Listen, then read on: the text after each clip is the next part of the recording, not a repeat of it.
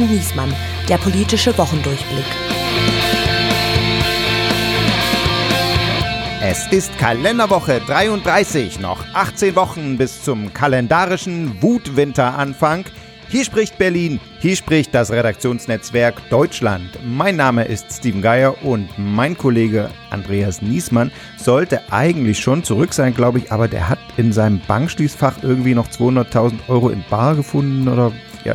Jedenfalls verlängert er irgendwie seinen Urlaub noch etwas. Ich glaube, erst Angeln in der Oder oder so. Aber ich habe dafür wunderbaren Ersatz. Einen Gast endlich mal ganz oben aus der Chefetage der Medien. Ich begrüße die Intendantin des RBB, Patricia Schlesinger. Was? Kommt nicht? Wie fristlos? Nein, hat sie mit Bon mit Massagesitz? Hä? Wie 17.000 Euro Baguette? Ach, Parkett?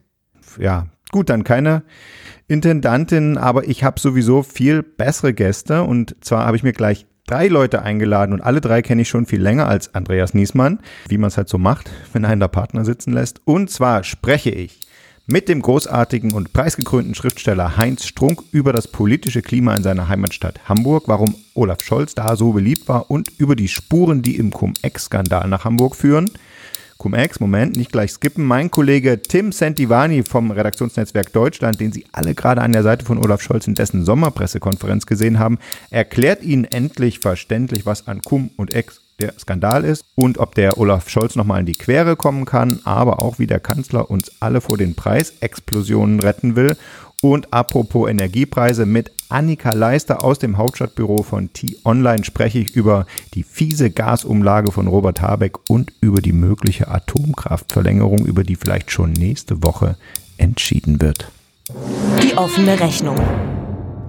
Und da ist schon mein erster Gast. Ich kenne sie schon viel länger als Andreas Niesmann, nämlich schon vor Jahren haben wir gemeinsam in der Dumont Hauptstadtredaktion gearbeitet. Angefangen hat sie beim Kölner Stadtanzeiger und danach ist sie weitergezogen zur Berliner Zeitung. Inzwischen ist sie aber im Hauptstadtbüro vom Nachrichtenportal T-Online. Ich freue mich sehr. Hallo, Annika Leister. Hallo, ich freue mich auch sehr.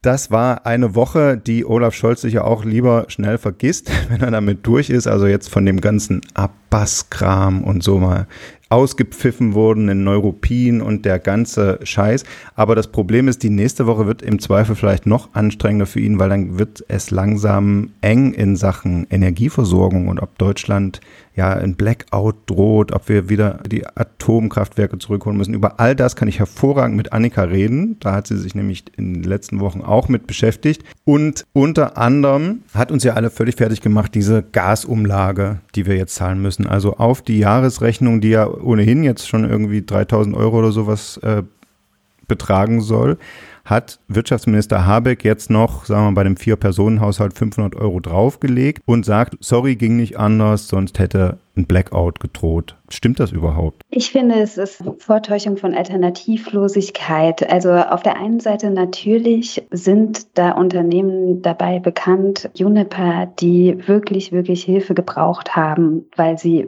Wahnsinnsverluste geschrieben haben, weil sie zu einem ganz, ganz großen Teil abhängig von russischen Importen waren. Genau, und darum geht es. Das ist jetzt so teuer für die am Weltmarkt Gas zu kaufen, dass die diese Zusatzkosten dem Wirtschaftsministerium gemeldet haben, ne? Und, mhm. und jetzt dürfen die das quasi auf den Verbraucher umlegen, auch wenn die bestehenden Verträge eigentlich anderen Preis garantiert hätten. Und wer, ja. wer ist das? Welche Unternehmen? Ja, das ist halt eine interessante Frage, weil hier wird es halt extrem intransparent. Es dürfen tatsächlich nur Unternehmen Gelder aus der Gasumlage ähm, beantragen, die bis vor kurzem russisches Gas importiert haben, die genau jetzt kurzfristig Ersatz beschaffen müssen und deswegen sehr hohe Preise gerade zahlen müssen. Es sind aber tatsächlich von den elf Unternehmen, die Gelder beantragt haben, aus dem Topf bisher nur nicht mal die Hälfte bekannt. Hm. Ähm, die wollen insgesamt 34 Milliarden Euro haben. Von den elf Unternehmen kennt man eigentlich vor allen Dingen Juniper das immer wieder rumschwirrt. Bei denen kennt man auch ein bisschen mehr zu den Verlusten. Da mhm. kennt man auch die Zahlen. Das ist eine Ausgründung von E.ON, ne? Der, falls das noch jemand kennt. Mhm. Mhm. Und die haben ihre Zahlen jetzt gerade für das erste Halbjahr bekannt gegeben.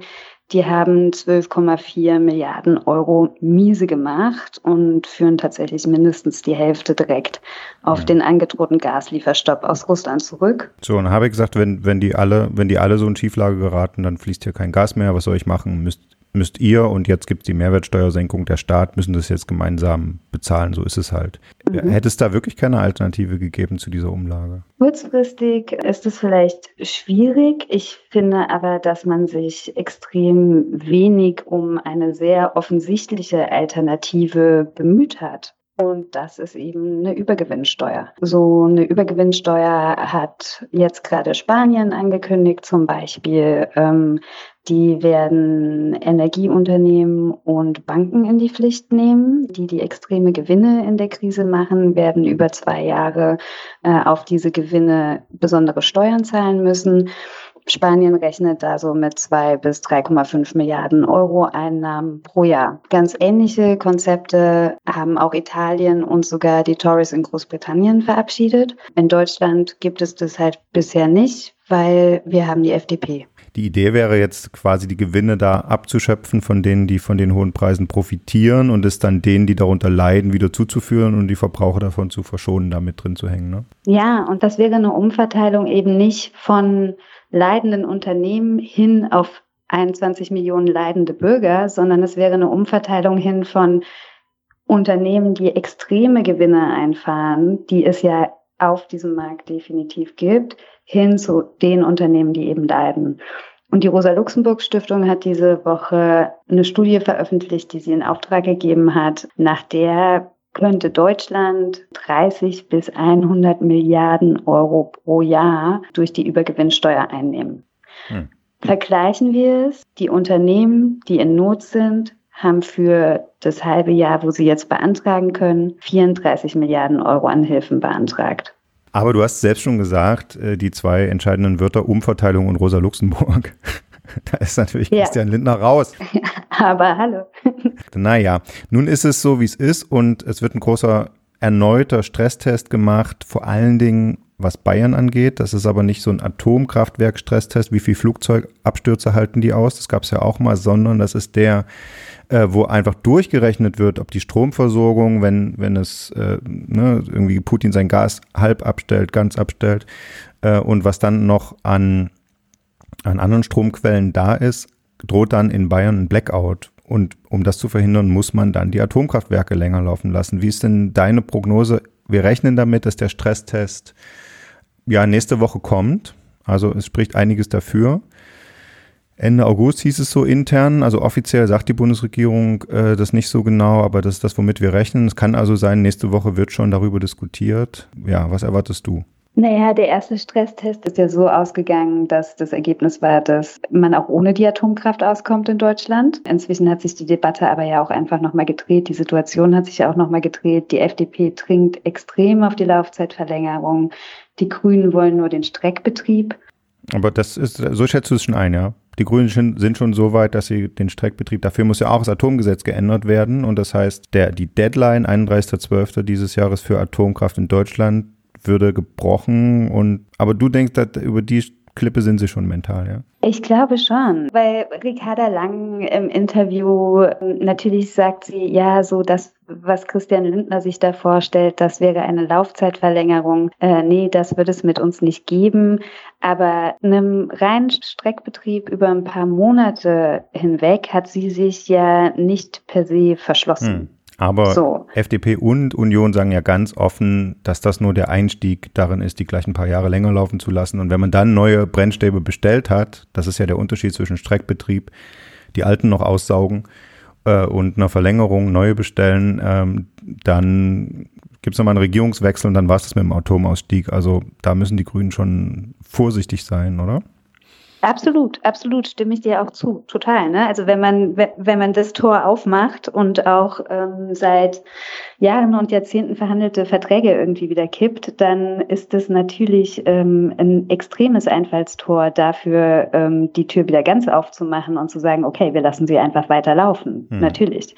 Ja, du hast gerade ein Interview geführt mit dem Chef-Atomlobbyisten Deutschlands. Früher war das mal ein ganz wichtiger Mann, nämlich der äh, Präsident des Atomforums, wo die ganzen Atomkraftbetreiber da ihre Lobbyarbeit gebündelt haben.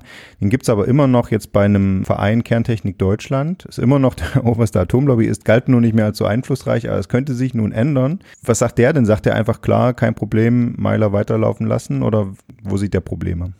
Nee, das, das fand ich tatsächlich auch sehr interessant am Interview mit Güldner. Ralf Güldner, genau, ich habe den Namen gar nicht gesagt. Güldner, genau. Er betrachtet die Lage halt auch sehr differenziert. Er sagt zum Beispiel, der Streckbetrieb, der bringt wenig, weil der Streckbetrieb eben einfach nur die Energiemenge, die die Atomkraftwerke noch liefern, verlängert, aber sie können nicht mehr Energie liefern. So, also es wird tatsächlich einfach nur, die Menge wird gestreckt. So, hm. der Name verrät eigentlich alles. ja, dann hätte man sie doch eigentlich jetzt im Sommer in Streckbetrieb schicken müssen, wo man nicht so viel Strom braucht und im Winter, ja. wenn wir den brauchen, dann ja. über den Dezember hinaus äh, laufen lassen müssen. Das ist ja fast schon zu spät jetzt. Ne? Genau, und du hast halt eh das Problem, ja, vielleicht bringt dir das dann im Januar oder Februar was, aber wir reden dann wirklich von einer ganz, ganz geringen Prozentzahl, die die noch liefern können. Wir reden vermutlich von ein oder zwei Prozent am Gesamtstromverbrauch, so ja, in Deutschland. Das wird auf keinen Fall mehr sein. Die liefern jetzt ja schon unter fünf Prozent, bis zu fünf Prozent, sagt Güldner aber die sind halt auch schon sehr am Ende angekommen, die Brennelemente. Deswegen ist das, was der Chef Atomlobbyist sagt, ähm, bräuchte es eben eigentlich, wenn man es wirklich sinnvoll machen will, wenn die Atomkraftwerke wirklich ein bisschen mehr Sicherheit liefern sollen, dann bräuchte man eben die Aufladung mit neuen Brennelementen. Und da haben wir das Problem, dass es dann ein paar Jahre sind. Annika, vielen Dank fürs Dabeisein und bis bald. Danke dir. Schachzug der Woche. Auch meinen nächsten Gast kenne ich schon deutlich länger als Andreas Niesmann. Tim Sentivani, und den kennen Sie auch alle, wenn Sie sich für Politik interessieren, spätestens seit der vergangenen Woche, als er die Sommerpressekonferenz mit dem Bundeskanzler moderiert hat. Und er kennt Olaf Scholz wiederum auch schon lange, weil er nämlich in Berlin im Hauptstadtbüro unter anderem für die Finanzpolitik zuständig ist und Olaf Scholz schon lange als Finanzminister begleitet hat. Außerdem ist er Gesundheitsexperte hier beim Redaktionsnetzwerk Deutschland. Er hat vorher einst in Dresden Informatik und Volkswirtschaft studiert, war dann lange bei der Nachrichtenagentur Reuters, hat dann bei der Berliner Zeitung gearbeitet, wo ich ihn kennengelernt habe als wir gemeinsam in die Dumont Hauptstadtredaktion geschlüpft sind. Von dort sind wir 2018 zum Redaktionsnetzwerk Deutschland und hier sitzt der Tim Sentivani. Hallo Steven. Wir wollen natürlich auch über die Finanzthemen reden. Zurzeit sind ja fast alles Finanzthemen. Wir haben gerade erfahren, die, die Gasumlage kommt und äh, alle Gasverbraucher müssen sich an der Rettung von den Gasversorgern beteiligen. Und nun, an diesem Donnerstag, tritt völlig überraschend der Bundeskanzler erneut vor die Mikros und verkündet, weniger Mehrwertsteuer, reduzierter Mehrwertsteuersatz, nur noch sieben Prozent auf den gesamten Gasverbrauch. Wie bewertest du das eigentlich? War das die reine Verzweiflungstat? Also wenn man die Vorgeschichte nicht kennen würde, würde man sagen, ziemlich clever. Denn eigentlich war ja eine Belastung geplant der Verbraucher und jetzt kommt es zu einer Entlastung. Also wenn man das mal durchrechnet, bei, wenn man nur noch 7% Mehrwertsteuer bezahlen muss, ist das ebenso bei so einem Vier-Personen-Haushalt mit 20.000 Kilowattstunden eine Entlastung von ungefähr 500 Euro. Mhm. Und wenn wir jetzt die Gasumlage gehabt hätten ohne diese Entlastung, dann hätte man einen Plus, also Mehrkosten von 500 Euro gehabt. Ziemlich clever eigentlich in der Konstruktion. Aber wie gesagt, wir haben ja noch die Vorgeschichte dazu. Ja, wo wir uns die ganze Zeit die, die Köpfe heiß geredet haben, warum die EU uns nicht erlaubt, keine Mehrwertsteuer auf diese Gasumlage äh, erheben zu dürfen. Ja, Lindner hat es dann mit dem Schreiben probiert, ja. aber also ich denke, da haben die Verantwortlichen, die dieses Gesetz gestrickt haben, einfach schlichtweg gepennt und haben nicht gesehen, dass man eben auf diese Gasumlage Mehrwertsteuer erheben muss. Und was die EU-Kommission jetzt gemacht hat, ist völlig in Ordnung. Es gibt eben diese Mehrwertsteuerrichtlinie von April, wo drin steht, also es darf auf Energieerzeugnisse keinen niedrigeren Satz als 5% geben. Da muss man sich natürlich halten, muss sich auch Deutschland halten. Aber jetzt die Frage, wenn wir jetzt, wenn der, wenn der Staat jetzt da auf die, auf den vollen Mehrwertsteuersatz beim gesamten Gasverbrauch verzichtet, kann er sich das überhaupt leisten oder wie viel Steuern fallen da aus? Also das ist noch unklar. Ähm, da gibt es noch keine Zahlen genau ich, ich vermute mal, Lindner hätte diesen Vorschlag nicht gemacht, wenn er es nicht auch, auch finanzieren könnte. Tatsächlich ist ja so, dass im Haushalt, sowohl im laufenden Haushalt als auch im nächsten Haushalt, sind schon noch einige Reserven drin. Also das zeigt auch die Erfahrung äh, eines politischen Beobachters. Da war immer noch genug Geld, ähm, was man aktivieren konnte, zumal ja die Inflation jetzt auch dem Staat doch erhebliche Mehreinnahmen bringt. Hm, und genau, Inflation war das äh, andere große Thema auch bei der Sommerpressekonferenz, da als Olaf Scholz neben dir saß. Da hat er ja mehrmals den Punkt gesetzt, war glaube ich sogar sein Hauptpunkt, es kommt noch ein Entlastungspaket, äh, die Bürger sollen keine Angst vor äh, der Inflation und den weiter steigenden Energiekosten haben. Nur was offen geblieben ist, ist, wann kommt das überhaupt und wie wird das finanziert, weil so vou banal ist das auch nicht, oder? Nee, banal ist das überhaupt nicht. Im nächsten Jahr will ja Lindner auf jeden Fall diese Schuldenbremse wieder einhalten. Es sind aber bereits angekündigt einmal dieses Bürgergeld, also die neue Hartz-IV-Zahlung und eine Wohngeldreform, wo eben Bedürftige dann doch mehr Geld bekommen sollen, um ihre Wohnung überhaupt heizen zu können. Das sind schon mal zwei große Posten, die irgendwie finanziert werden müssen. Und da ist dann nicht mehr so wahnsinnig viel Geld da, zumal ja Lindner noch vorhat, die kalte Progression auszugleichen. Also da sind nicht mehr so viele Spielräume. In diesem Jahr gibt es schon noch mehr Spielräume, weil wir ja ohnehin sozusagen schon die Schuldenbremse aufgegeben haben in diesem Jahr und ähm, bereits bei 140 Milliarden Euro Schulden sind, da kann man mit dem Nachtragshaushalt eigentlich noch ein bisschen Geld drauflegen. So, warum hat das Scholz nicht verkündet und gesagt, wir machen einen Nachtragshaushalt? Lindner meint, so ein Nachtragshaushalt wäre nicht so einfach zu realisieren, weil man sozusagen dann erneut begründen müsste, warum man die Schuldenbremse noch tiefer oder noch weiter verletzt. Hm. Also ähm, verfassungsrechtlich begründet. Verfassungsrechtlich, ja, ja, genau. Ja, ja, Aber ich glaube, ähm, wir haben ja auch eine völlig andere Situation als noch zu Beginn des Krieges. Da wussten wir noch gar nicht um die Tragweite auch diese, dieser Energiekrise und das dauerhaft entweder gar kein oder wie, wie es im Moment ist, nur noch 20 Prozent des Gases durchkommt. Also wir haben ja, obwohl offiziell noch nicht verkündet, haben wir ja eine Energiekrise. Und wenn es noch dazu kommen sollte, dass einzelne Branchen abgeschaltet werden muss, dann bricht im Zweifel auch die Konjunktur zusammen. Äh, und dann hat man meiner Meinung nach verfassungsrechtlich jede Form von Begründung, um tatsächlich die Schuldenbremse aufzugeben. Es gibt noch einen anderen Streit, du hast es schon erwähnt, der sich um Christian Lindner dreht als Finanzminister. Er hat sein Konzept vorgestellt, wie er gegen die kalte Progression vorgehen will.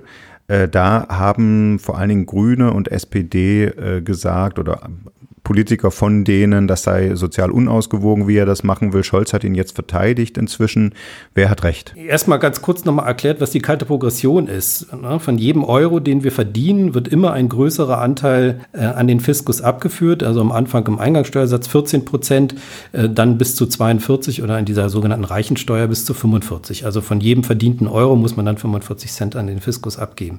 Das hat die, das ist sozial total gerecht, hat aber die unangenehmen Eigenschaften, wenn man man eine Lohnerhöhung in der Zeiten hoher Inflation kriegt, die aber die Inflation gerade so ausgleicht, äh, dann rutscht man eben in höhere Tarifklasse, man muss mehr Steuern zahlen, obwohl man effektiv gar nicht mehr Geld hat, weil ja ein Großteil dieser Lohnerhöhung schon wieder aufgefressen worden ist. Wird dann aber trotzdem höher besteuert. Und das widerspricht sozusagen dem Prinzip der Besteuerung nach der Leistungsfähigkeit.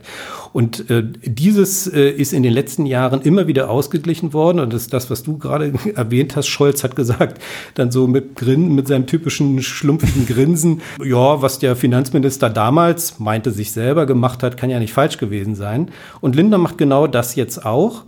Äh, das hat allerdings natürlich den Effekt, aber das liegt im Steuersystem begründet, dass äh, zwar ein Geringverdiener prozentual stärker entlastet wird als ein Gutverdiener, aber in absoluten Zahlen eben nicht. Also nur so als Beispiel, ja, wer 30.000 Euro verdient, der wird um 172 Euro entlastet.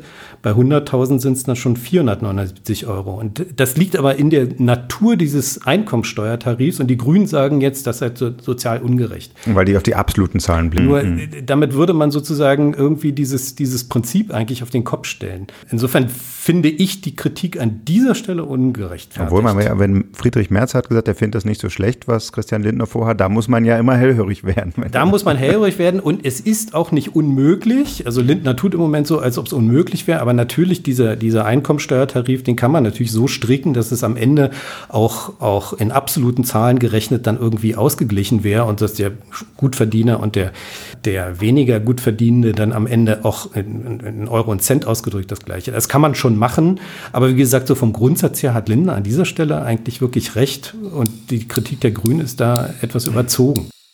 Das riecht nach Ärger.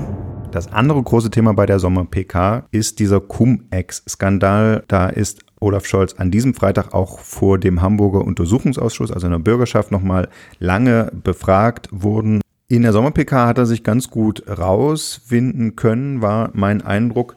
Aber bevor wir da jetzt näher drauf eingehen, musst du für diejenigen, die bis jetzt immer vor dem Thema geekelt haben und weggehört haben, wenn es um Cum-Ex geht, Jetzt müssen Sie mal kurz zuhören. Wir, du erklärst mal kurz, was ist überhaupt Cum-Ex und worin besteht der Skandal? Ach, so schwierig ist es dann eigentlich gar nicht. Also ich, ich, man muss als erstes wissen, wenn man eine Aktie besitzt, bekommt man auf diese Aktie in der Regel eine Dividende vom Unternehmen. Und darauf ist eine sogenannte Kapitalertragssteuer ähm, fällig, die beträgt 25 Prozent.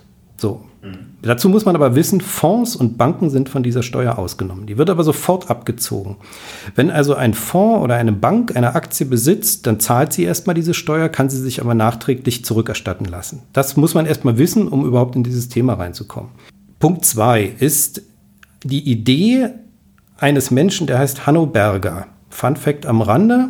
Könntest du dir vorstellen, welchen Beruf dieser Mensch früher mal hatte. Klingt wie ein Schlagersänger. Hanno Berger war der oberste Finanzbeamte für die Bankenkontrolle äh, in Hessen. Ah ja, nee, Olaf Berger war der Schlager. Genau.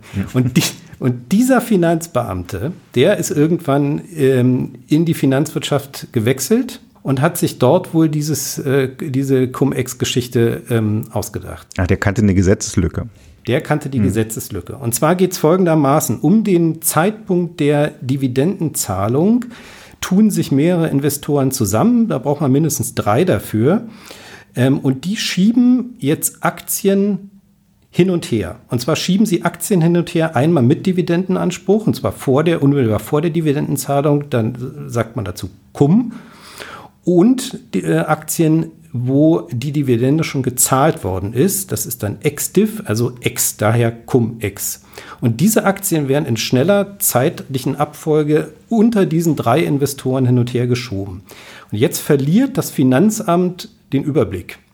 Wem kann ich hier noch eine Steuererstattung geben und wem nicht? Und was passiert ist, sie haben zweimal die Steuererstattung ähm, ausgezahlt, nämlich an den erstmaligen Besitzer einer Aktie und danach in schneller Abfolge, wie gesagt, hat ein zweiter die noch übernommen ähm, und hat sie dann nochmal ausgezahlt. Also es geht hier nicht nur um eine Frage von Steuerersparnis in irgendeiner Form, wie ja normalerweise Steuerbetrügereien sind, sondern da bekommt jemand zweimal die Steuer erstattet, die er vorher gar nicht gezahlt hm. hat. Und weiß es, also kriminelle Energie im Spiel. Allerdings, Herr Berger, der steht ja vor dem Landgericht in, in Bonn, hat immer argumentiert, es ist eine Gesetzeslücke. Und es ist überhaupt keine strafbare Handlung. Inzwischen hat aber der Bundesgerichtshof auch gesagt, das ist tatsächlich Betrug und damit eine Straftat. So, und jetzt äh, der Skandal, der jetzt mit Olaf Scholz zu tun hat, spielt in Hamburg. Da hat eine Bank, die Warburg Bank, genau das gemacht, ist überführt worden der Sache. Das Finanzamt äh, in Hamburg, die Finanzbehörde, hat es gemerkt und hat errechnet, da kriegen wir noch ein paar Millionen Euro Steuern zurück. Dann gibt es aber irgendwie einen Schriftverkehr äh, mit der, mit der Finanzbeamten und, und der Bank. Und dann sagt sie, ah, ich habe das mir nochmal angeguckt. Äh, nee, wir können sie doch behalten. Und äh, das war irgendwie zu dem Zeitpunkt, wo der ganze Vorgang verjährt worden ist. Und äh, so ist das über die Verjährungsfrist gekommen. Und die Bank musste für diese äh, Tricks äh, die Steuern nicht zurückzahlen. Und nun gibt es den Verdacht, dass diese Finanzbeamtin das nicht äh, selbst entschieden hat, sondern dass die da aus der Politik äh, beeinflusst worden ist. Womöglich vom damaligen Finanzsenator, dem heutigen regierenden Bürgermeister von Hamburg, Peter Tschentscher, womöglich sogar vom damaligen Bürgermeister Olaf Scholz, der da Hamburg regiert hat und da äh, irgendwie auch sehr, ein sehr beliebter Bürgermeister war, wie sich aber jetzt zeigt, einige Male äh, Treffen in der Sache hatte. Und jetzt wird es nochmal interessant, alle gucken auf Olaf Scholz. Und das will ich jetzt auch mal machen. Kleiner äh, Insert. Wir rufen jetzt mal an den Hamburger Großschriftsteller Heinz Strunk der in Hamburg aufgewachsen ist, ungefähr so alt wie Olaf Scholz und äh, der selbst auch schon mal in die Hamburger Politik kurz eingestiegen ist und der erklärt uns mal das Phänomen Olaf Scholz in Hamburg. Cold Case. Am Telefon begrüße ich jetzt ein deutsches Universaltalent, dessen Arbeit mich schon so lange begleitet, dass ich es immer noch nicht ganz fassen kann, dass er jetzt seit einigen Jahren zu einem der deutschen Großschriftsteller aufgestiegen ist aber natürlich ganz zu Recht. Heinz Strunk war unter Kennern schon lange bekannt als Satiriker, Humorist, unter anderem beim Telefonterror-Trio Studio Braun, als Musiker, als Hörspielproduzent. Er regte dann schon Aufsehen vor zehn Jahren auch als Schauspieler in der bahnbrechenden Mockumentary Fraktus und eben 2007 auch mit seinem Überraschungs Bestseller-Roman Fleisch ist mein Gemüse, gefolgt von dem gefeierten Opus Magnum Der goldene Handschuh von 2016 und nun vom Bestseller Ein Sommer in Niendorf. Lieber Herr Strunk, herzlich willkommen. Ja, Servus, Grüezi und Hallo. Nun leben Ihre Romane ja davon, dass Sie äh, sozusagen ein Herz für Außenseite und Abgehängte haben oder, oder jedenfalls ohne Herablassung über das Leben, wie man früher gesagt hat, ganz unten schreiben können. Im neuen Roman ist das aber nun andersrum ein erfolgreicher Anwalt steigt ab und Sie äh, beschreiben das. Ist das schon die Perspektive des erfolgreichen Schriftstellers, die Sie dazu gewonnen haben und jetzt äh, nutzen können?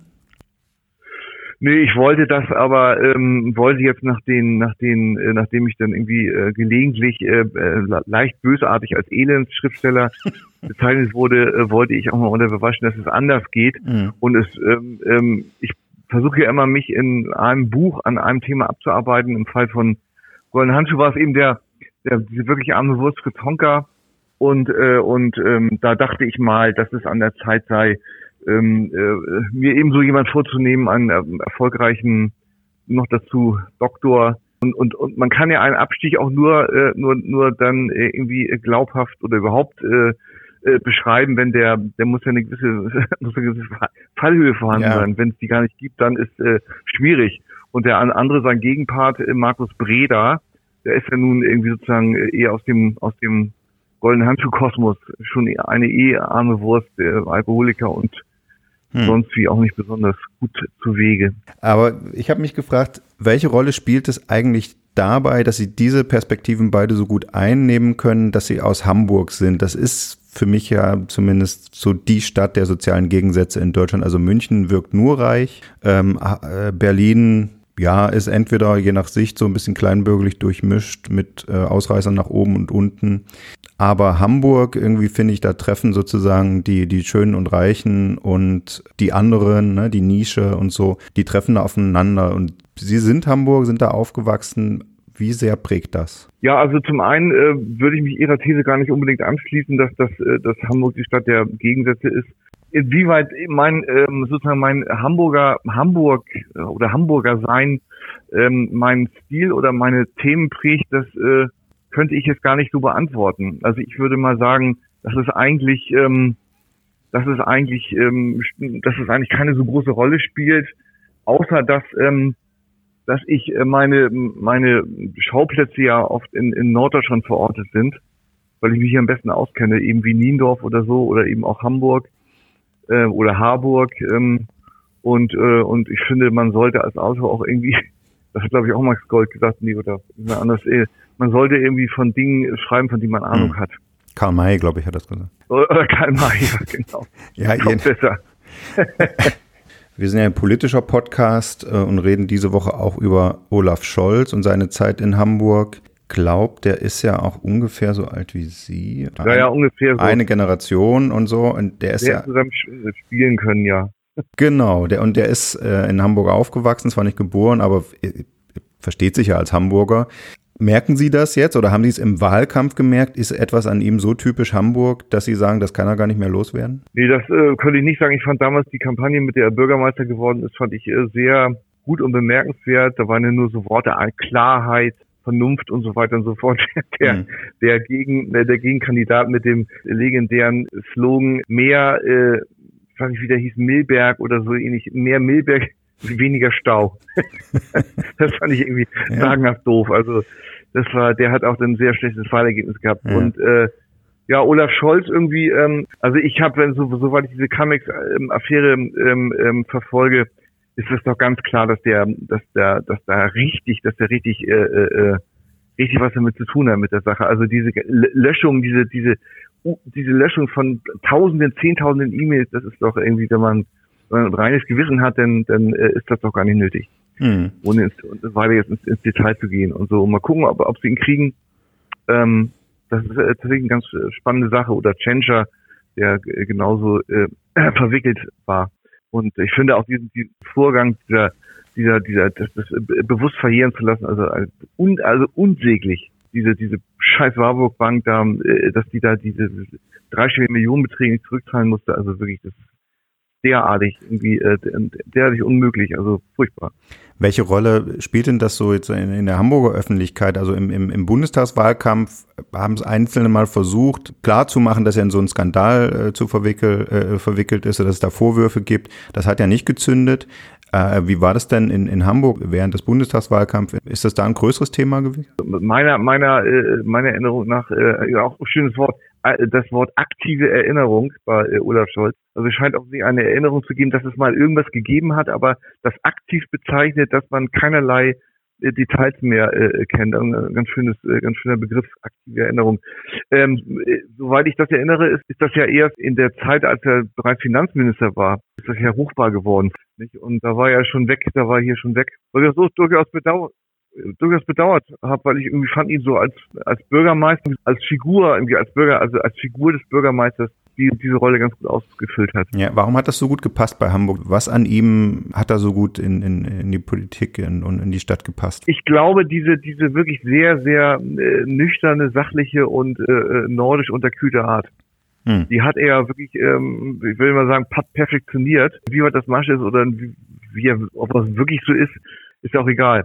Und das in, in Verbindung mit dieser wirklich guten Kampagne, das äh, passt einfach wie die Faust aufs Auge. Und dann hat er ja irgendwie, das war die SPD war ja damals schon äh, weitgehend abgeschrieben, dass er, dass er damals, da, das war niemand für mich gehalten, dass er damit die absolute Mehrheit holt. Ne? Ja. Das war ja schon, äh, das war ja schon äh, enorm. Sie waren selbst auch schon mal Spitz, also sozusagen Bürgermeisterkandidat in Hamburg für die Ja, da werde ich immer äh, darauf, darauf angesprochen, obwohl das, das äh, gerade so lächerlich ist, weil ich, ich äh, habe lediglich drei, zwei lustige Reden gehalten. Das war ja, alles. Und das sind zwei lustige Reden mehr als Olaf Scholz gehalten hat. Das mag sein, aber irgendwie äh, waren halt lustige Reden und und die äh, die ähm, sich damals mit irgendwie der Elbphilharmonie oder so beschäftigten mit den damals aktuellen äh, brennenden äh, Themen und so, aber im Grunde genommen ja auf Titanic-Niveau, äh, auf satirischem Niveau sich bewegten und auf keinerlei Sachkenntnis, äh, glaube ich, getragen wurden. Okay. Also und äh, das ist aber irgendwie so komisch hängen geblieben. Ja, nicht so viel politische Ambition. Reiner Quatsch. Ich war ja auch hm. nie im sozusagen in der aktiven Parteipolitik, wenn man bei den bei der Partei davon reden kann, war ich ja nie involviert. Ja, das war auch noch eine Zeit. Man muss ja vielleicht dazu sagen, das ist diese äh, Satirepartei, die Martin Sonnenborn mitgegründet hat.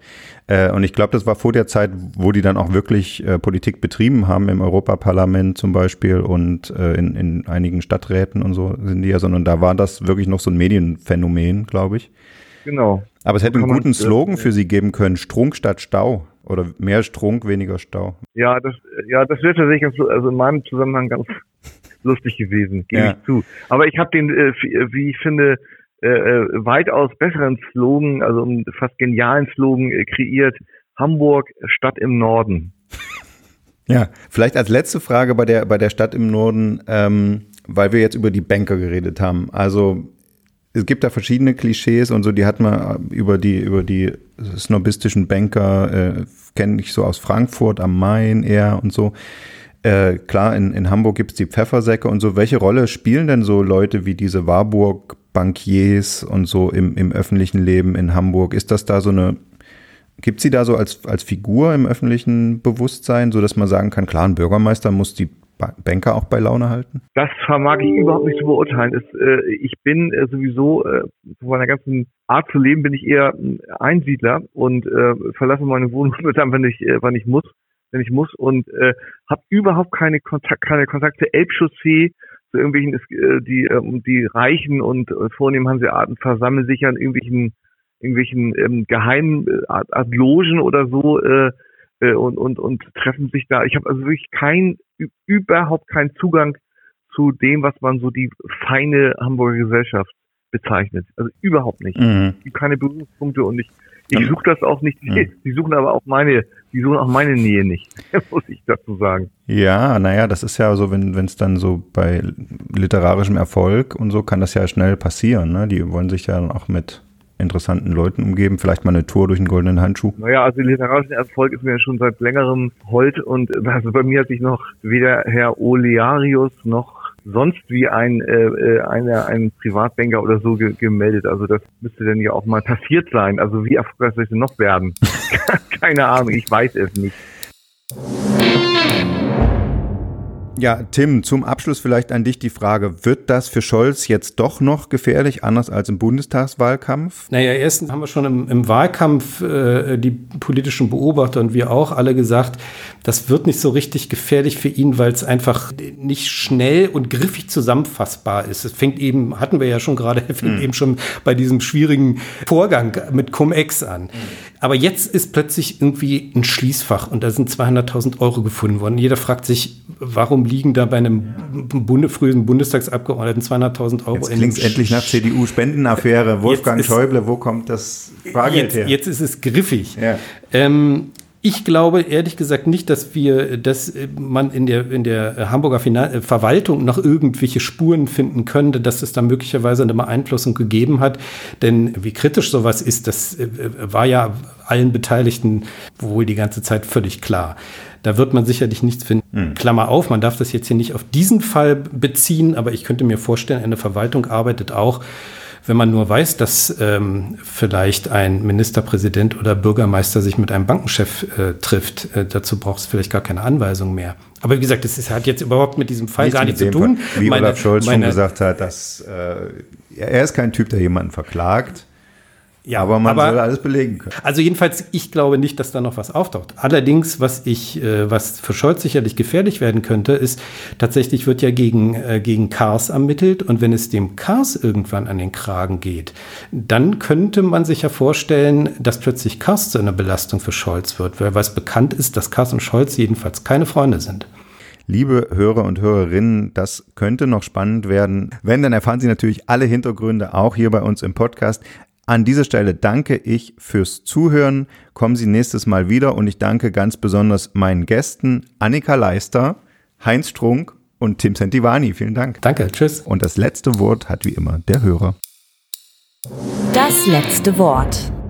Und die Hörerreaktion in dieser Woche muss ich mal vorlesen. Unser lieber Hörer Gerrit der sich mit Russland nämlich auch ganz gut auskennt, hat reagiert auf die Folge, die wir letzte Woche gemacht haben mit Peter Urban zum Thema die Russen, der Westen und der Pop. Bitte nachhören. Er sagt, ganz wunderbare Folge. Nur kleine Korrektur Alla Pugatschowa, die Frau, die damals mit Udo Lindenberg Wozu sind Kriege da gesungen hat, die ist entgegen unserer Meinung keineswegs auf Kreml-Linie und auch nicht mehr mit diesem äh, Musikproduzenten Kirkorov verheiratet, der auf Kreml-Linie sei, sondern im Gegenteil, Frau Pugatschowa ist mit ihrem inzwischen fünften Ehemann Maxim Galkin, der russische Günter Jauch, schreibt Gerrit, gerade erst nach Israel ausgereist und dann nach Lettland. Beide haben sich explizit gegen den Krieg ausgesprochen und werden dafür inzwischen von der russischen Propaganda ordentlich mit Jauche überschüttet, Scheinehe und so weiter. Nun fürchten die beiden, dass Lettland Russen mit Schengen-Visum den Aufenthalt untersagt. Auch das ist ja übrigens eine Debatte von dieser Woche und da sieht man mal, ja, wen es dann auch treffen kann, den es gar nicht treffen soll. Danke, Gerrit, für die Korrektur. Ansonsten war der Podcast aber wunderbar, wunderbar, schreibt er, dem ist nichts hinzuzufügen. Doch, ein allerletztes Wort habe ich noch, und zwar ein kleiner Abschiedsgruß für unsere Cutterin, unsere Produzentin und unsere Stimme, Alice Mecke. Wir hören uns. Oh,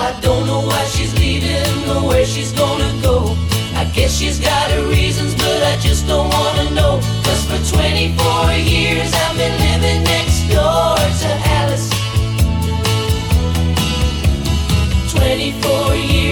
waiting for a chance to tell her how